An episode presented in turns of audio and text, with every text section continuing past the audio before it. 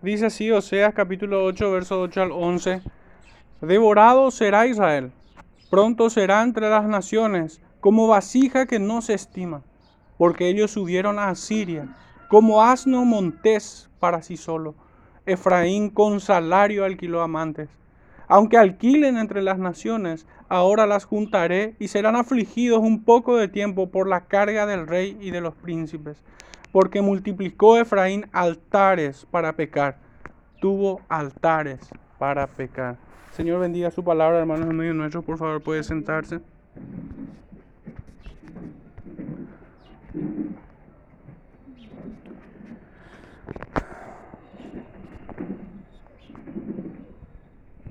Hermanos, el sermón en esta mañana titula de la siguiente manera. El que procura alejarse de Dios, su ira la alcanzará.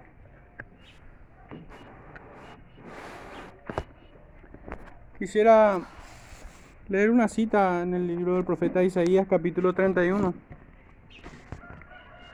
a modo de introducir o dar un poco contexto al tema que hoy estamos abordando, dice el profeta Isaías, capítulo 31, verso 1, hay de los que descienden a Egipto por ayuda y confían en caballos y su esperanza ponen en carros, porque son muchos, y en jinetes, porque son valientes, y no miran al santo de Israel, ni buscan a Jehová. Pero él también es sabio y traerá el mal y no retirará sus palabras. Se levantará pues contra la casa de los malignos y contra el auxilio de los que hacen iniquidad. Y los egipcios hombres son, y no Dios, y sus caballos carne, y no espíritu.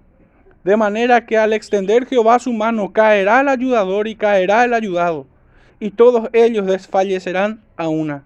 Porque Jehová me dijo a mí de esta manera, como el león y el cachorro del león ruge sobre la presa, y si se reúne cuadrilla de pastores contra él, no lo espantarán sus voces, ni se acobardará por el tropel de ellos. Así Jehová de los ejércitos descenderá a pelear sobre el monte de Sión y sobre su collado.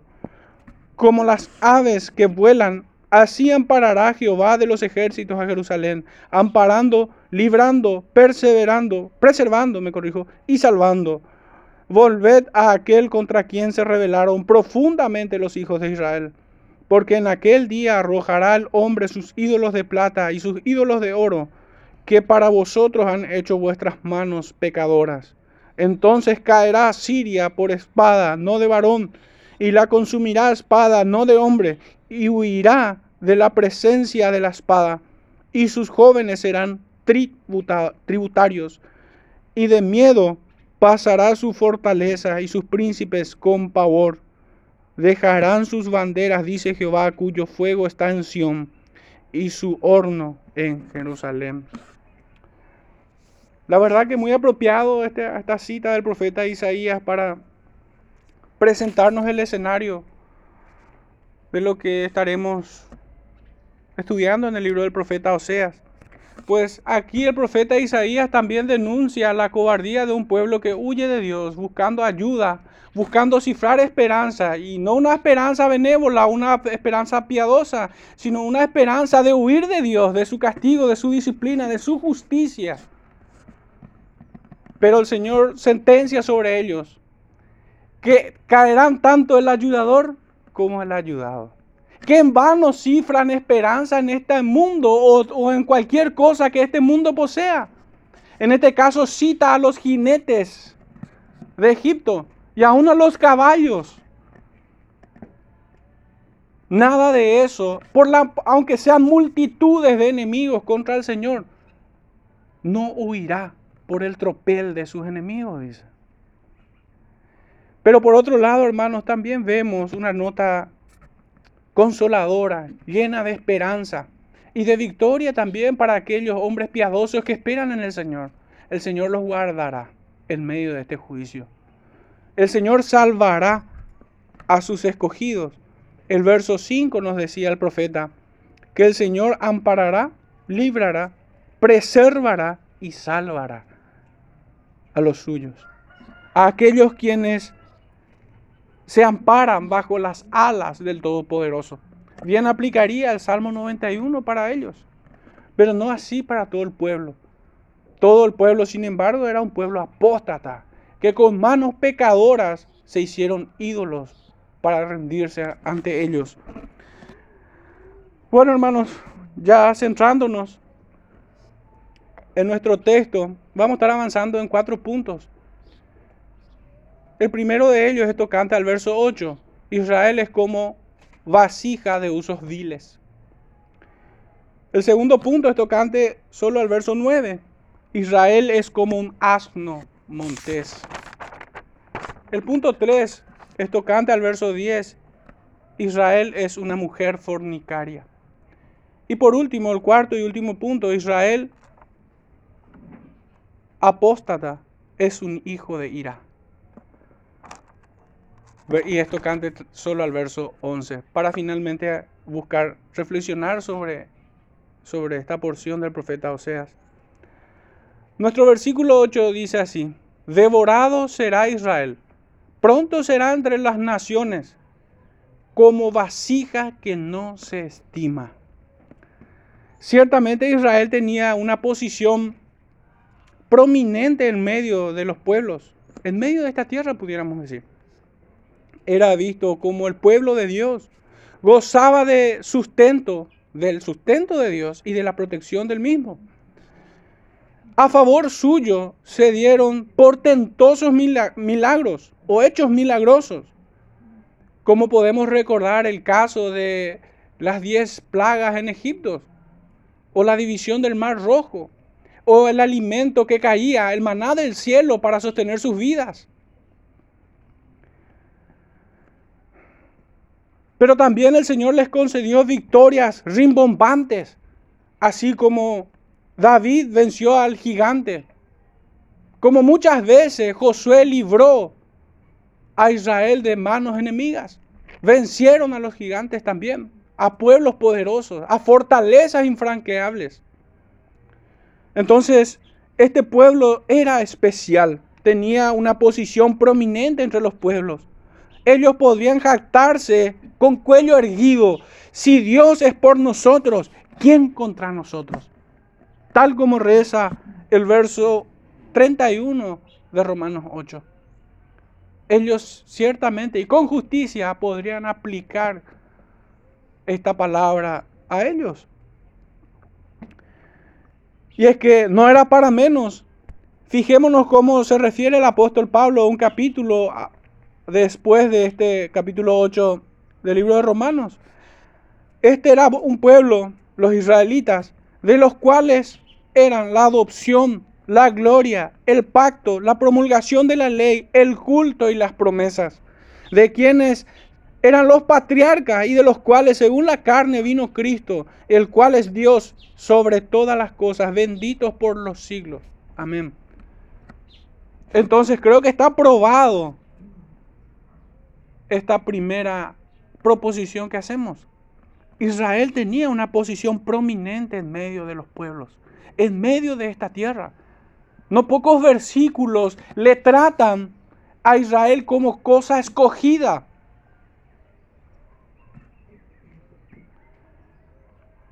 Pero ¿qué pasó? ¿Qué pasó con este pueblo para que ahora estemos leyendo en el profeta Oseas, o oyendo, mejor dicho, tratando de contextualizar más el discurso. ¿Cómo podemos estar oyendo ahora al profeta Isaí, al profeta Oseas decir que son como vasija que no se estima? Y son ese tipo de vasijas que se utiliza para usos viles. ¿Cómo puede ser? ¿Qué pasó? Y es que justamente, hermanos, allí radica el problema. Es que este pueblo, siendo un pueblo adoptado, a quienes se le entregó el pacto, la ley, el culto, las promesas de quienes vinieron los patriarcas. Y según la carne vino Cristo. Eso es el principal problema para con este pueblo. Porque sería un hecho mucho menor, hermanos, que un pueblo pagano peque en contra del Señor. Pero es insoportable cuando un pueblo teniendo todas estas bendiciones, todas estas capacidades, todos estos dones que el Señor les concede, apartarse de Él. La ingratitud, hermano, queda equiparada al crimen de un magnicidio, como queriendo atentar contra el trono de Dios, como queriendo escupir la mano que lo sustenta. Este era el problema de aquel pueblo. Se había olvidado de los muchos favores y privilegios que el Señor le había concedido. No solo se habían revelado, sino que habían despreciado todas las bondades de Dios para con ellos.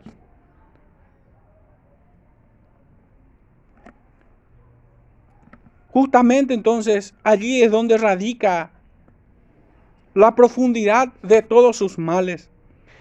Este pueblo, como ya lo había anticipado este capítulo 8 de Oseas, habían traspasado aquel pacto que les fue dado. Se habían rebelado contra la promulgación de la ley que les fue concedida. Así se alejaron de todas las promesas de Abraham, el padre de la fe, y de Cristo, su redentor. De esta manera se habían alejado, su pecado era terrible. Ya no podrían decir al mundo, ¿quién contra nosotros? Porque Dios ya no estaba por ellos, sino que ahora es contra ellos. Es el Señor mismo quien entrega a Israel, a los pueblos paganos, para que sean devorados. No solamente sus riquezas o, el sustento del alimento, como veíamos en el capítulo 7, sino que ellos mismos serían devorados. Así como la hojarasca es devorada en el horno, así serían consumidos por el enemigo.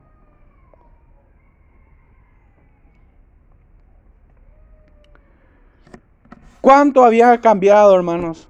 Si nosotros leyésemos Deuteronomio capítulo 33, verso 29, dice, Bienaventurado tú, oh Israel, ¿quién como tu pueblo salvo por Jehová? Pueblo salvo por Jehová, escudo de tu socorro y espada de tu triunfo. Así que tus enemigos serán humillados y tú hollarás sobre sus alturas. Hermanos, qué distinto suena esto que estamos oyendo ahora o leyendo en Deuteronomio a lo que leemos aquí en Oseas 8:8. Devorado será Israel. Y es que, hermanos, la lógica es muy sencilla. Israel se había unido con aquellos enemigos de Dios. Se hizo parte de lo que Dios abomina. Se hicieron uno con lo que el Señor condena. Eso fue lo que ocurrió en aquellos días. Por esto el, profeta Oseas dice, devorado será Israel. Se convirtieron en un pueblo despreciables a los ojos de Dios por su hedionda impenitencia. Y ante los pueblos del mundo también se hicieron detestables. Se convirtieron en motivo de burla y escarnio. ¿Y cómo podemos entender esto que proponemos? Y es como así también hoy el hombre el hombre religioso es sorprendido en pecados burdos y viles, así termina siendo burla y escarnio este hombre. Un ejemplo paradigmático de, de, nuestro tiempo es el caso de Jimmy Swaggart, un predicador, un teleevangelista con gran renombre, mucha producción detrás de él. Muchos se jactaban que era un avivamiento el que él estaba comenzando. Pero grande fue la burla que se hizo sobre él cuando fue descubierto con prostitutas. Justamente el ejemplo o el caso aquí de Israel. Se habían prostituido. Se había convertido en un fornicario.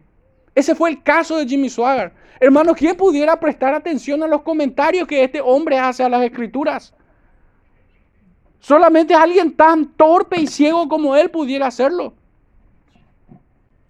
Este hombre se convirtió en burla y en escarnio del mundo entero. Imagínense, hasta el mundo caído se burla de los religiosos hipócritas. Ah, pero eso sí, temen a aquellos hijos de Dios que son sinceros en su devoción, como lo fue el caso de John Knox en Escocia, a quien aún la reina de Escocia temía.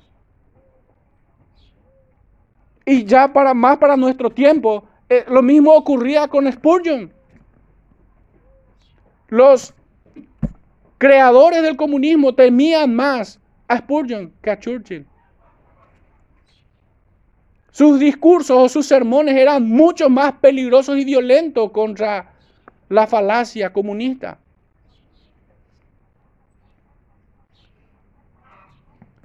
De esta manera Israel se convirtió en burla. Un pueblo que, habiéndose llamado pueblo de Dios, había cupulado con pueblos idólatras. Se había hecho uno con los fornicarios y adúlteros. Incluso cuando nadie lo buscaba, Israel fue en busca de prostitución. Fue en busca de quienes aceptaran por precio estar con ellos. Este es el caso, este fue el caso de Jimmy Swaggart, este fue el caso de Israel. ¿Quién pudiera tomarle en serio? Al rey de Israel. Tan solo mencionar el nombre de Jimmy Swaggart en, en nuestra sociedad suscita risa, una risa socarrona.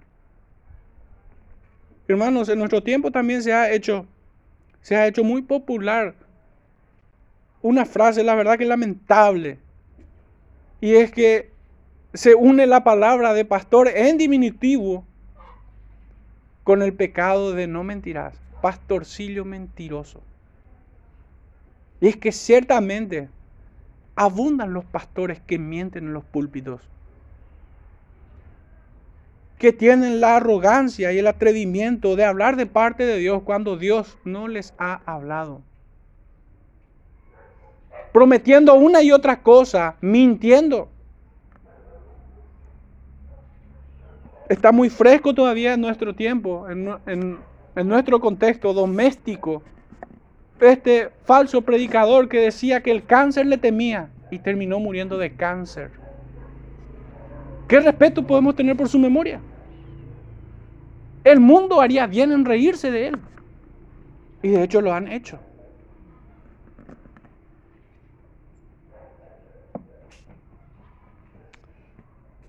Israel despreció su honor. Como cerdos se revolcaron en el cielo. Ahora son entregados como animales de presa preparados para destrucción. No habrá para ellos ya un Noé.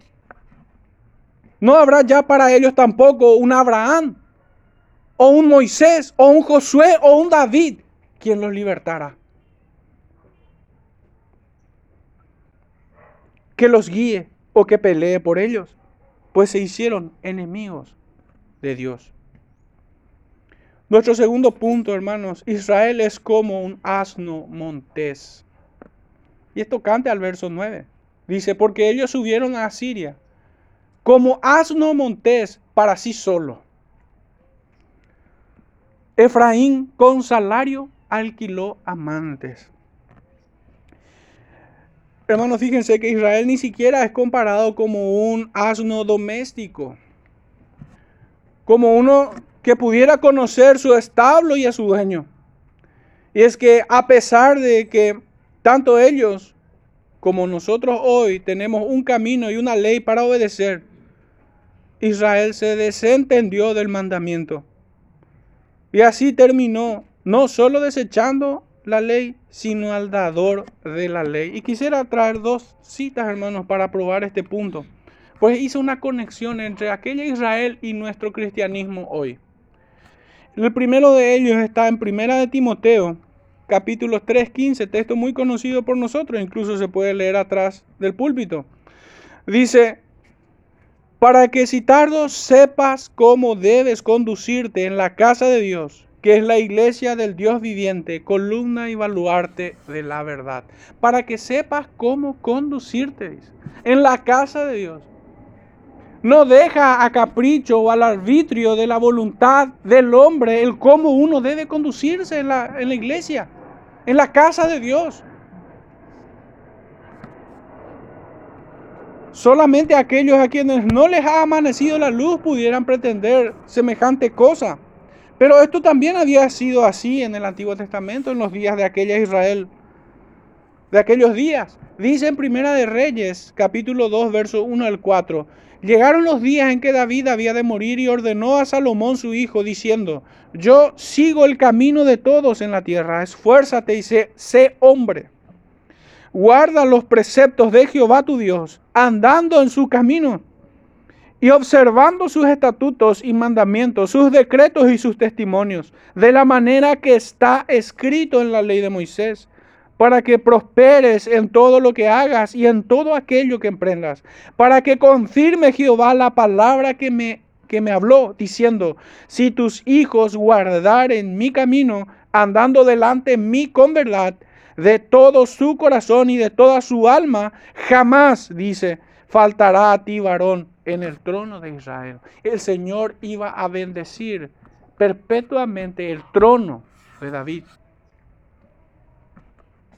Pero hay una condición, hermanos, que solamente el pueblo legítimo, el pueblo espiritual de Dios, el verdadero Israel, el que está unido a Cristo, puede cumplir este requisito. ¿Y cuál es el requisito? Un requisito muy odioso para los libertinos.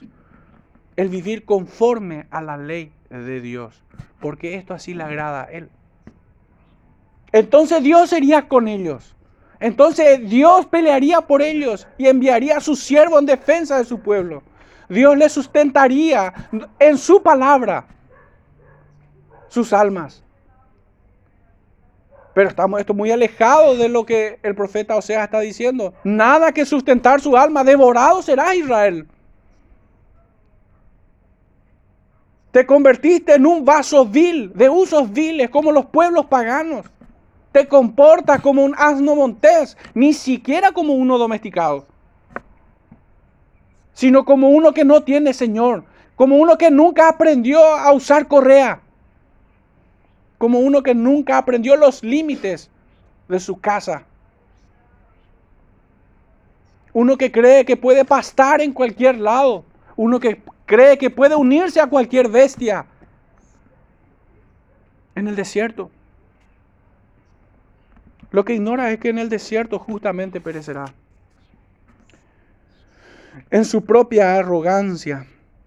Entonces creo probar este punto, hermanos. Que aquel pueblo se comportó como, como un asno montés, despreciando la ley de Dios, al dador de la ley. No se comportó como una oveja. Definitivamente no actuó como el rebaño de Dios, sino que se apartó de su pastor, Cristo mismo. Israel desatendió el mandamiento y así terminó desechando al dador de la ley. Aún se hicieron enemigos de Dios. Su mano ya no lo sostenía, sino que les fue contraria, como lo fue con Faraón y contra Goliat. En su necedad buscaron refugio y ayuda en el mundo el texto nos dice, porque ellos subieron a Asiria. Y fíjense cuán conectado están las dos ideas. Devorado será Israel porque subieron a Asiria. Hay una sentencia. ¿Y el por qué? ¿Qué nos dice eso, hermanos? ¿Acaso el Señor lo estaba condenando por un pecado?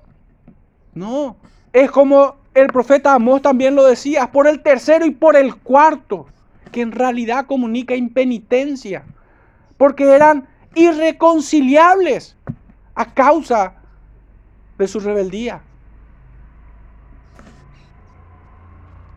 En esta conducta queda claro la impenitencia de aquella Israel. Eran completamente irreflexivos. Por esto son entregados a toda clase de infortunios a padecer bajo la mano inmisericordia de los pueblos paganos. Lejos de procurar arrepentimiento, buscaban escapar de las reprensiones y las disciplinas que se dirigieron y se dirigieron así a los brazos del mundo y de Satanás. Por eso fueron tenidos en poco y entregados para destrucción por su impenitencia. Ciertamente el Señor nos muestra aquí su enorme paciencia. Porque pudiendo fulminarlos en un solo segundo, en un solo instante, el Señor los entregó a padecimientos en esta tierra. Pero ni siquiera con eso pudieron ser reconvenidos. En su enorme insensatez fueron tratados entonces por el profeta como asnos monteses para sí solo. O sea, se burla de ellos al ver que procuran escapar de la ira de Dios. Lo notable es que se trata de gente que dice adorar a Dios y aún así intentan escapar de Él. ¿Cómo se entiende esto? Y es que solo la hipocresía puede explicarnos el asunto. No se atreven a desafiar abiertamente al Señor, pero sí buscan evadirlo aún cuando invocan su nombre. No aprenden con palabras y tampoco con azotes. Se conducen indiferentes hacia su propia destrucción, hacia la condenación eterna. Fíjense la sentencia en el capítulo 2 del libro de Romanos, versículos 4 en adelante dice el apóstol, o menospreciáis la riqueza de su benignidad, paciencia y longanimidad, ignorando que su benignidad te guía al arrepentimiento. Pero por tu dureza y por tu corazón no arrepentido, atesoras para ti mismo ira para el día de la ira y de la revelación del justo juicio de Dios, el cual pagará a cada uno conforme a sus obras. Vida eterna a los que perseverando en bien hacer, buscan gloria y honra e inmortalidad, pero ira y enojo a los que son contenciosos y no obedecen a la verdad. Fíjense, hermanos, el contraste que hay en estos dos versículos 7 y 8. Vida eterna a quienes, a los que buscan, a los que perseveran en qué? En hacer bien.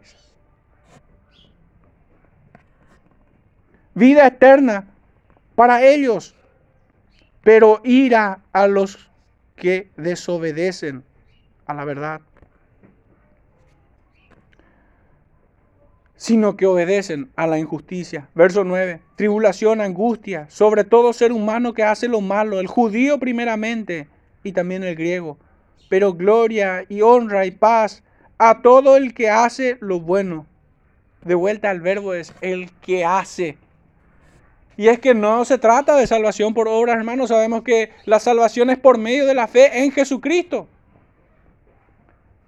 Pero esa fe, si es verdadera, si es una fe salvífica, te lleva a caminar en obediencia. Produce obras. Obra por el amor. La fe obra de esta manera. Y el Señor se agrada de esto. El verso 11 dice, porque no hay acepción de personas para con Dios. Qué tontos eran aquellos judíos que decían ser descendientes según la carne de Abraham y pensar que serían indultados en su rebeldía. Pero qué tonto es el creyente hoy, que aunque permanezca o, o pertenezca a la membresía de una iglesia, será tolerado a su rebeldía o su impenitencia. No, es claro el mandamiento. El Señor nos entrega su palabra, todo su consejo, para que sepamos cómo vivir en la casa de Dios, en la iglesia.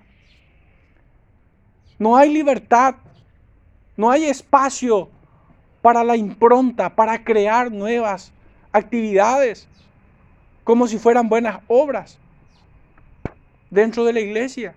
No, el Señor lo ha regulado todo no solo en qué creer, sino qué hacer y cómo vivir.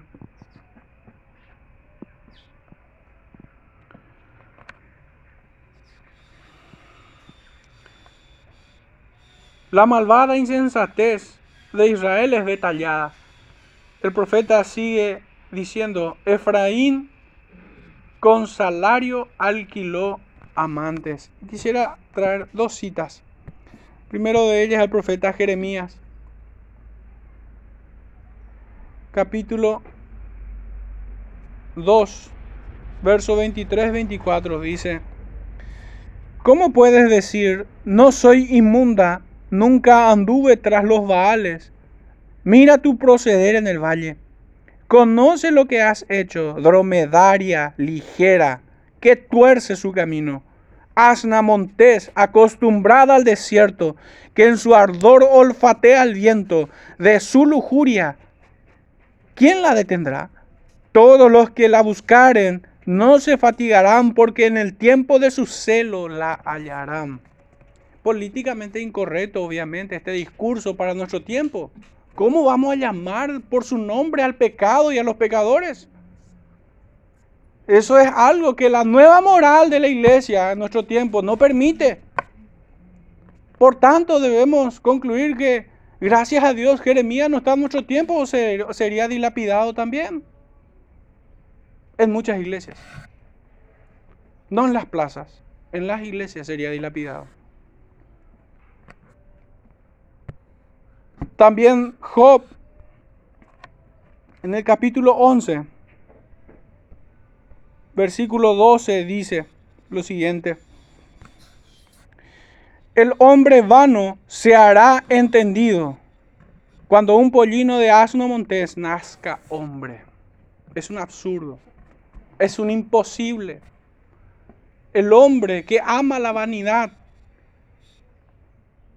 jamás será entendido. Jamás será entendido. Pudiera conocer muchas doctrinas. Pudiera conocer muchas sistemáticas. Pero si su corazón ama la vanidad, su misericordia abandona. Tal como lo, lo dice también el profeta Jonás. Israel traicionó el pacto matrimonial de la manera más vil. Fue porque fue porque fue como una mejor, mejor dicho, fue como una mujer adúltera y fornicaria. Fue gobernada por sus más bajos y ruinosos apetitos. Y es que no puede ser tratada de otra manera. Podríamos decir que aquella Israel era una bestia ilustrada Tenían los pactos, las leyes. Tenían las promesas. Tenían los patriarcas. Pero su naturaleza no había cambiado. El profeta Ezequiel en el capítulo 16 nos dice, versos 32 al 35.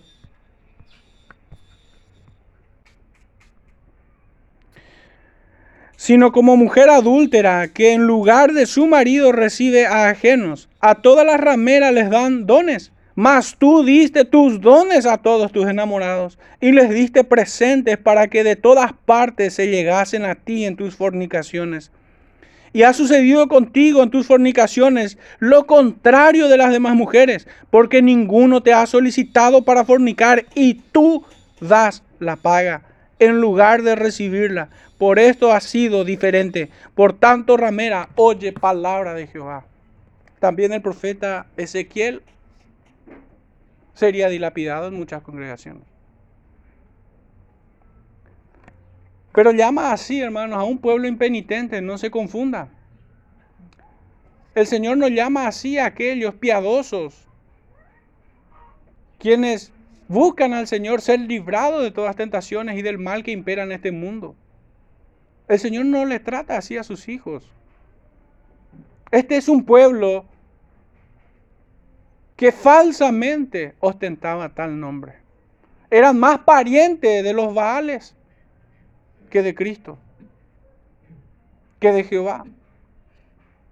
El Señor no trata así a sus hijos. Este trato ciertamente es para los impenitentes, no tenga duda de esto. ¿Y cómo deben ser tratados? Pues esta es la norma. Mujer fornicaria, oye palabra de Jehová. Nuestro tercer punto, hermanos, esto canta el verso 10. Israel es una mujer fornicaria, aunque ya lo hemos anticipado. Dice el verso 10, aunque alquilen entre las naciones, ahora las juntaré y serán afligidos un poco de tiempo por la carga del rey y de los príncipes. Ella no fue el caso de una prostituta como leemos aquí en el profeta Ezequiel. No fue como el caso de una mujer prostituta que alcanzó misericordia, sino el de una escogida que se envileció. Ese fue el caso de Israel. En el Evangelio de Juan justamente tenemos lo inverso, lo contrario a esto que estábamos, estamos viendo en Israel. En, el Evangelio de Juan capítulo 8, versos 10 y 11 dice, enderezándose Jesús y no viendo a nadie, sino a la mujer, le dijo, mujer, ¿dónde están los que te acusaban? ¿Ninguno te condenó? Ella dijo, ninguno, Señor. Le llama a Cristo, Señor. Entonces Jesús le dijo, ni yo te condeno, vete y no peques más. En el Evangelio de Lucas también tenemos un caso, en el capítulo 7, versículos 37 en adelante, dice, entonces una mujer de la ciudad, que era pecadora, al saber que Jesús estaba a la mesa en casa del fariseo, trajo un frasco de alabastro con perfume y estando detrás de él a sus pies, llorando, comenzó a regar con lágrimas sus pies, y los enjugaba con sus cabellos, y besaba sus pies y los ungía con el perfume. Cuando vio esto el fariseo, que le había convidado, dijo para sí, este, si fuera profeta, conocería quién y qué clase de mujer es la que le toca, que es pecadora. Entonces respondiendo Jesús le dijo, Simón, una cosa tengo que decirte. Y él le dijo, di, maestro. Un acreedor tenía dos deudores, el uno le debía 500 denarios y el otro 50. Y no teniendo ellos con qué pagar, perdonó a ambos. Di pues, ¿cuál de ellos le amará más? Respondiendo Simón dijo, pienso que aquel a quien perdonó más. Y le dijo, rectamente has juzgado. Y vuelto a la mujer, dijo a Simón, ¿ves esta mujer? Entré en tu casa y no me diste agua para mis pies mas ésta ha regado mis pies con lágrimas y lo ha juzgado con sus cabellos. No me diste beso, mas esta desde que entré no ha cesado de besar mis pies. No ungiste mi cabeza con aceite, mas esta ha ungido con perfume mis pies. Por lo cual te digo que sus muchos pecados le son perdonados, porque amó mucho. Mas a aquel a quien se le perdona poco, poco ama. Y a ella le dijo, tus pecados te son perdonados. Hermanos, en este cuadro yo veo que el Señor hace distinción entre dos prostitutas. Una que fue perdonada y la otra que será condenada. El religioso impenitente es una mujer vil, comparativamente hablando, metafóricamente hablando. La diferencia entre una y otra es el arrepentimiento es la rendición, así como le dijo la primera que hemos leído, Señor. Él es su Señor. Y así como vemos en esta segunda, que está rendida a sus pies para servirle.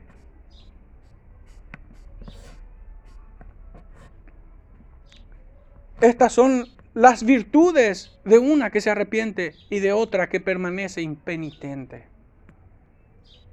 No pocas veces la falsa religión termina pariendo hijos muertos. No para vida, sino para condenación eterna. El texto nos decía, o sea, nos decía, aunque alquilen entre las naciones, sus pecados se habían amplificado, han llegado a costas, costas inesperadas o insospechadas. Israel era un hormiguero de lujuria, buscaban protección en los brazos de sus muchos amantes. Ignoraban el proverbio que dice en el capítulo 6, libro de Proverbios, capítulo 6, versos 32 al 35. Mas el que comete adulterio es falto de entendimiento. Corrompe su alma el que tal hace. Heridas y vergüenza hallará, y su afrenta nunca será borrada. Porque los celos son el furor del hombre, y no perdonará en el día de la venganza, no aceptará ningún rescate, ni querrá perdonar, aunque multiplique los dones. Israel no sería librada aunque alquile al mundo entero, aunque ofrezca la riqueza y todo el oro que pudiera encontrar, sus pecados no serían borrados de esa manera. Y es que hay una sola forma de que sean borrados los pecados. Es el arrepentimiento, en los méritos de nuestro Salvador Jesucristo, ya anunciado desde las edades pasadas, pero a quien ellos despreciaban. Israel prefirió unirse en cuerpo y alma a sus amantes, aunque para ello tuviera que pagarles. Ya nada los frenaría en su camino de perdición y de muerte. Ni la ley ni la espada fueron un refugio para, que, para sus muchos pecados. Buscaron una tabla para no naufragar y resulta que con ella se les partirá la cabeza para que desciendan hasta lo más profundo. Y es que no es extraño, hermanos, aún hoy, que el hombre busque ayuda en aquello o aquellos que destruye su cuerpo y su alma. No es extraño esto, es muy humano. Es muy humano que el hombre impío o el religioso impenitente busque alianza con aquellos que terminará hundiéndole aún más. De esa manera Israel subió a Siria, a Egipto. De esa manera Israel buscó alquilar a sus amantes. El proverbio también nos dice que la necedad está ligado al corazón del muchacho, hermanos. Y ciertamente este es un comportamiento infantil el de Israel. Qué necios son estos hombres. Y es que no es extraño también a la juventud la necedad. No es extraño que los jóvenes busquen a quienes para aprobar sus fechorías o sus desobediencias o sus rebeldías. ¿A quiénes buscan los jóvenes? a otros jóvenes para buscar apoyo y respaldo a sus desobediencias, a sus rebeldías. Esa es la práctica. Pero en términos genéricos, ya aplicado ¿no? a, un segmento etario, porque la madurez, hermanos, no, no, muchas veces no se condice con la edad biológica.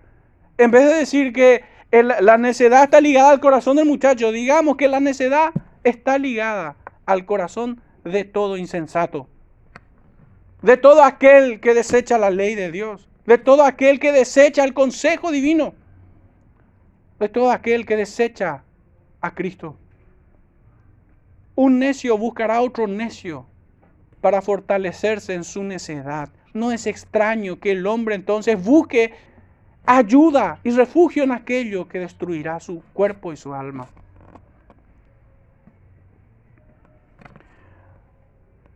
El profeta sigue diciendo, ahora los juntaré y serán afligidos un poco de tiempo por la carga del rey y de los príncipes.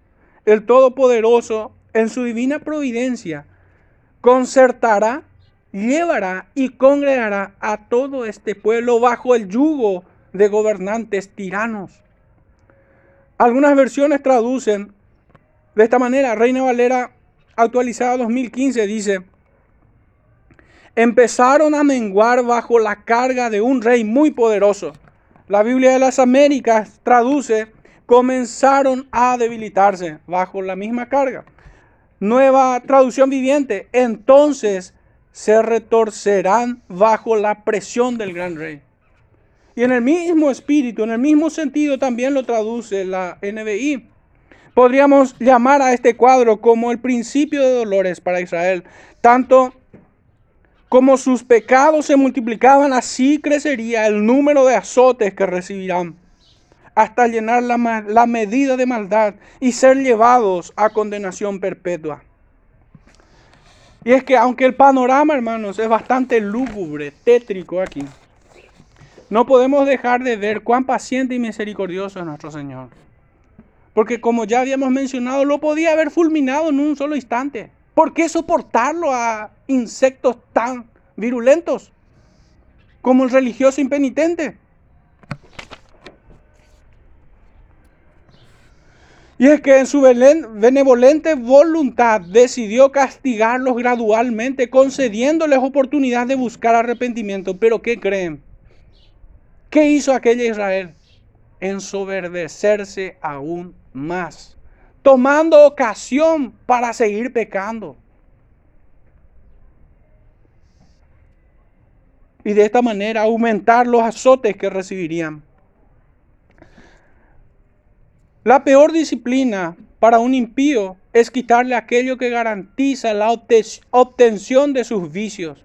En este caso, hablo del dinero que le será robado por medio de impuestos. En el original dice, y, vuelvo a leer para que se entienda a dónde apunto, por la carga del rey. ¿Qué significa esto? ¿Cuál es la carga del rey? Se trata de un impuesto económico. En el original se traduce esta palabra carga como tributo, peaje, principalmente maldición. De esa manera está descrito esta carga, este impuesto, este peaje, este tributo. Para mí su significado es notable y es bastante llamativo. Me pregunté al, ir al original, ¿Quién en su sano juicio pagaría voluntaria y gratuitamente el salario a nuestros gobernantes? Y realmente causa risa. ¿Quién? ¿Quién del pueblo? ¿Quién sería el, insensato que gustosamente iría a pagarles su salario a, nuestro presidente o a los senadores o a los diputados o a los jueces corruptos? ¿Quién iría? ¿Quién carece de, de razonamiento como para hacer semejante cosa? Quitarle del plato de la comida de sus hijos y darle a esos perversos.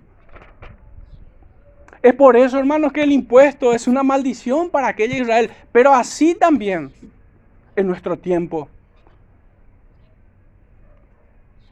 Los gobiernos más totalitarios de los casi 200 naciones que hay en, en este planeta, hermanos, los más terribles y tiránicos son aquellos quienes cargan los impuestos del gran rey sobre la humanidad.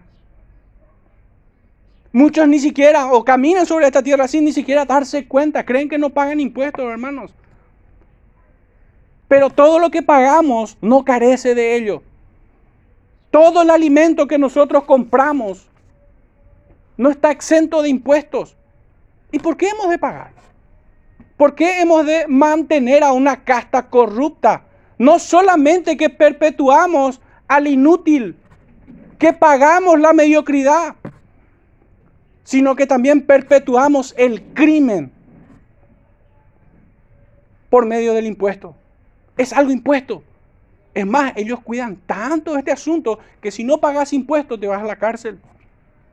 Pero ellos no van a la cárcel por más que se roben dos países enteros. Por más que utilicen el erario público como si fuera su chequera o su billetera todas las riquezas de este pueblo, hermanos, son el botín de guerra de estos hombres. Pero ellos no van presos. ¿Quién pudiera decir que, que la Cámara o el Poder Legislativo o el Poder Judicial no se fabrica el crimen? No se roba sistémicamente. ¿Quién pudiera indultar conscientemente a nuestros gobernantes?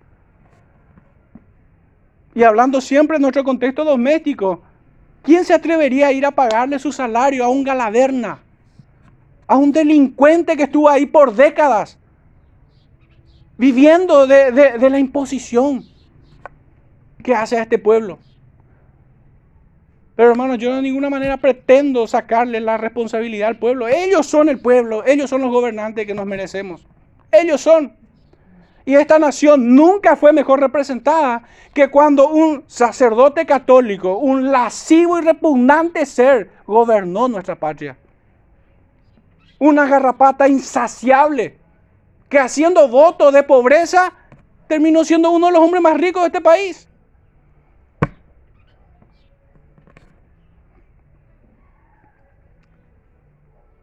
El impuesto ciertamente como lo dice el término mismo, la definición del original, es una maldición. Es una maldición.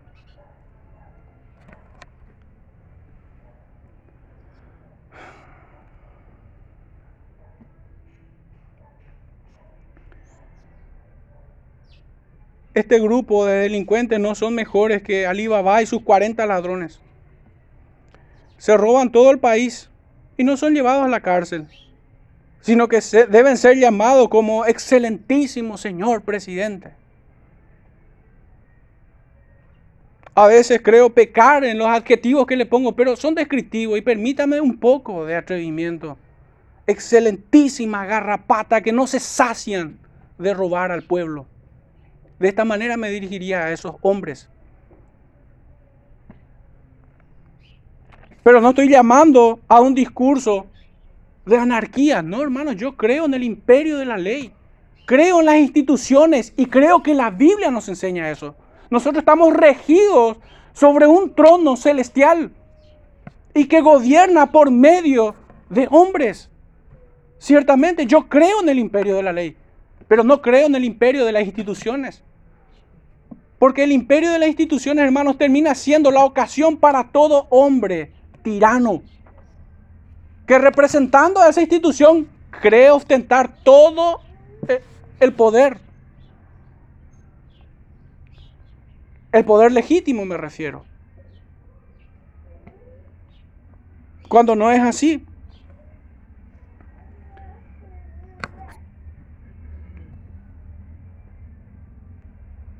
Aquella Israel merecía estar bajo el yugo de, estas, de estos reyes que cargarían sobre ellos, que los llevaría a una vida acuciante. Recordemos que aquella Israel había sido opulenta. Jeroboam II lo había llevado a, a una situación económica inmejorable. Pero ahora serían sometidos bajo el yugo, bajo la bota de los reyes tiranos. Que para presentarse delante de dichas autoridades tendrían que hacerlo de rodillas.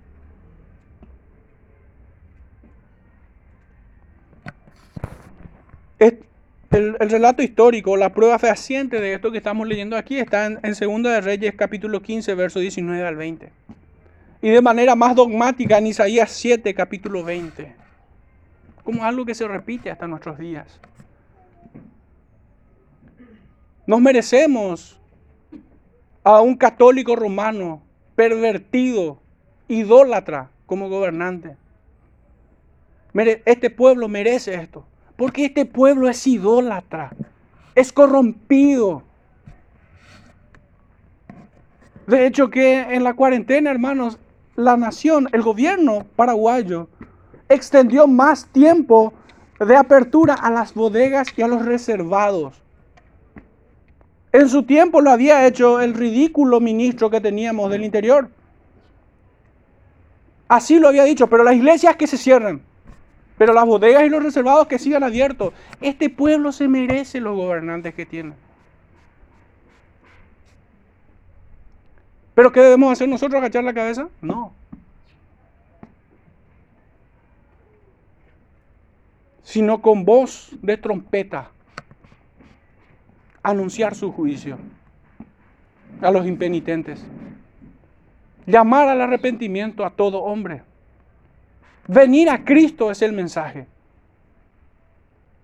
Pero el Señor no hace excepción de personas, ni de pecados, mucho menos. Antes de entrar por esa puerta estrecha, hay que dejar los pecados enfrente. Uno debe abandonar esa conducta pecaminosa. Y no como medio para entrar en la salvación, sino como evidencia de haberlo hecho.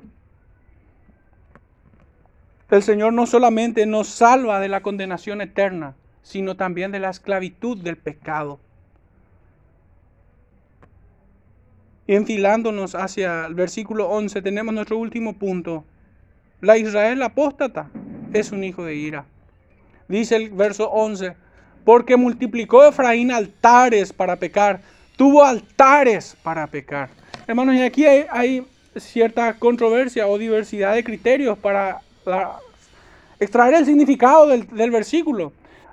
Muchos piensan que se trata de altares a los Baales y otros piensan que se trata de los altares dedicados a Jehová. De hecho, Recordemos que en Israel había dos becerros de oro, uno en Dan y otro en Betel. Recordemos que ellos habían abandonado el verdadero tabernáculo de adoración, el único tabernáculo sobre el cual el Señor aceptaba los sacrificios, y era en Jerusalén, en el reino del sur. Ellos habían apartado de él, de aquel templo, de aquel tabernáculo. Se habían alejado y habían fabricado otro, su rey lo había hecho. No sea que el pueblo después queriendo ir a adorar en Jerusalén como Dios lo había mandado, terminen desechándole a, al rey de Israel.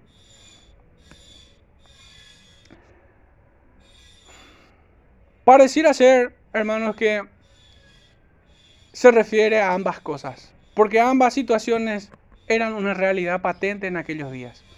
Aquella Israel estaba acostumbrada a construir altares a los Baales en los lugares altos.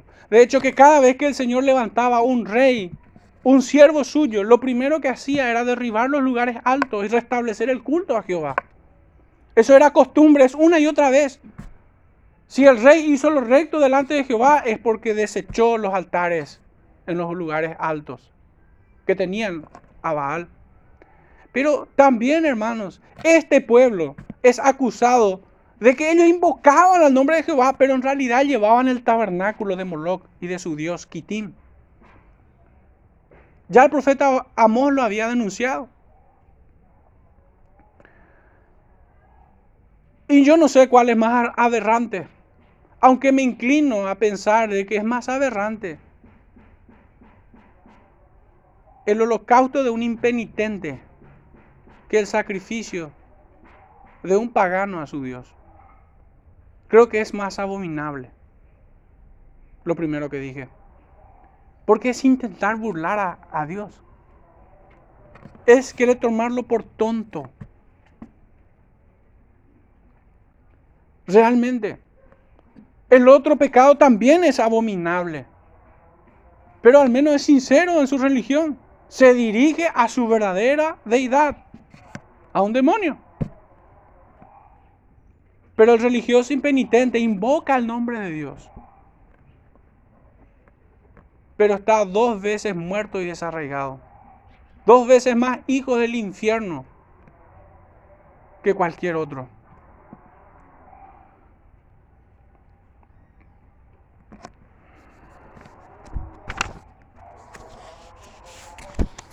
Hermanos, un poco tenso el sermón en esta mañana.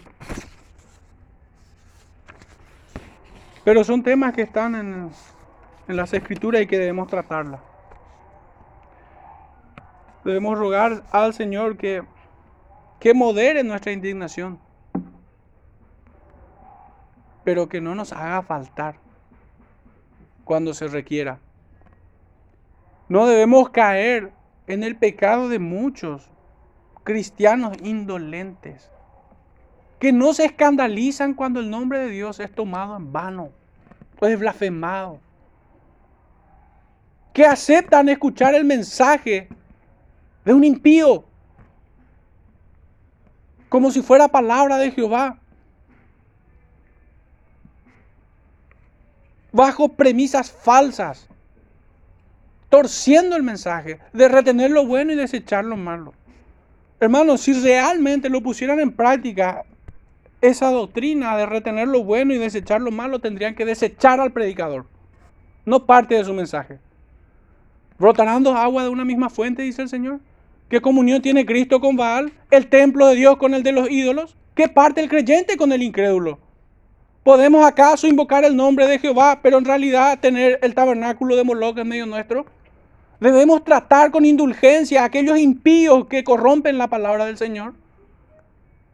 Y, sobre sus lomos cargan más sangre que la que cargó Judas sobre sus lomos. ¿Podemos caer en esa tibieza acaso?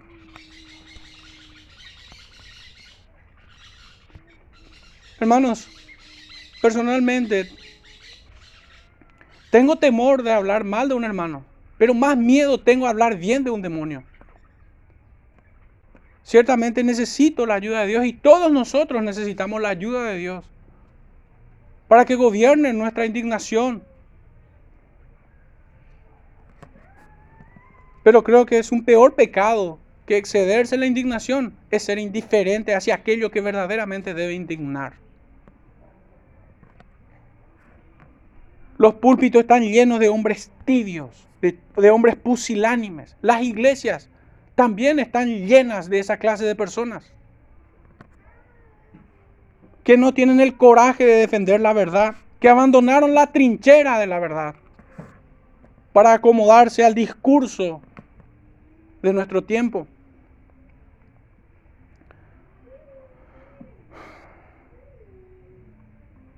Aquel pueblo de Israel despreció su condición de privilegio. Tuvieron en poca todas las bondades de Dios para con ellos. Sin embargo, amaron al mundo y a los placeres prohibidos que éste ofrece. Buscaron alianza con paganos. Hoy tenemos, entre comillas, a eminencias que no temerían unirse con religiones impías, paganas, heréticas, para ir en lucha de, de alguna causa. Eso es inadmisible. ¿Quién de los profetas salió con Jezabel para ir en pos de algo? ¿Quién de los profetas, Elías acaso se puso de acuerdo? Pongámonos de acuerdo en aquello que, que tenemos en común. ¿Dónde encontramos eso en las escrituras? ¿En qué parte Cristo se puso de acuerdo con el Sanedrín? ¿O con Pilatos?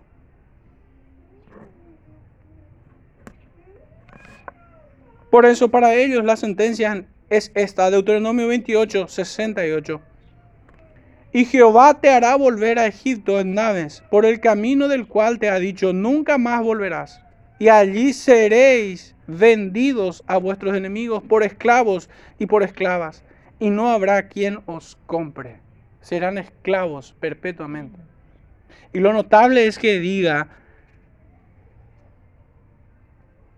por el camino del cual te ha dicho, nunca más volverás. ¿Cuántos escuchan el mensaje de salvación? ¿Cuántos escuchan que Dios te ha salvado? Cristo es tu Salvador. Y que no hay condenación para todo aquel que cree. Y sin embargo volverán por ese camino de condenación. ¿Cuántos? Creo que no pocos.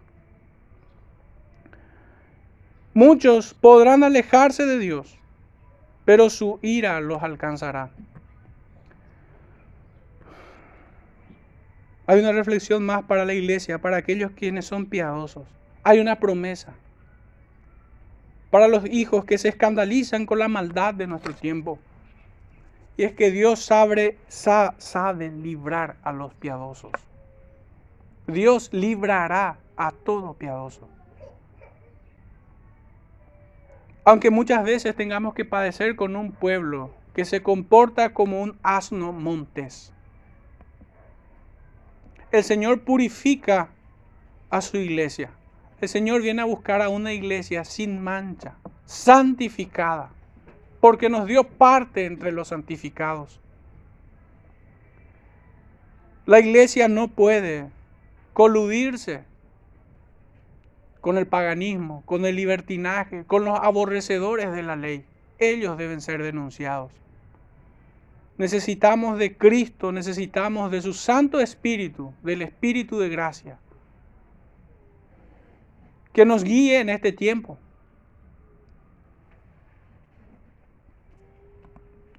Que traiga entendimiento en nosotros que gobierne sobre nuestras vidas, para que sepamos conducirnos en la iglesia, en la casa del Dios viviente. No sea que nos extraviemos como aquella Israel, que habiendo tenido el pacto, las promesas, la ley, con todo eso se hicieron aborrecibles para el Señor. Fueron desechados. Esa es la suerte de todo aquel que llamándose cristiano, vive como diablo.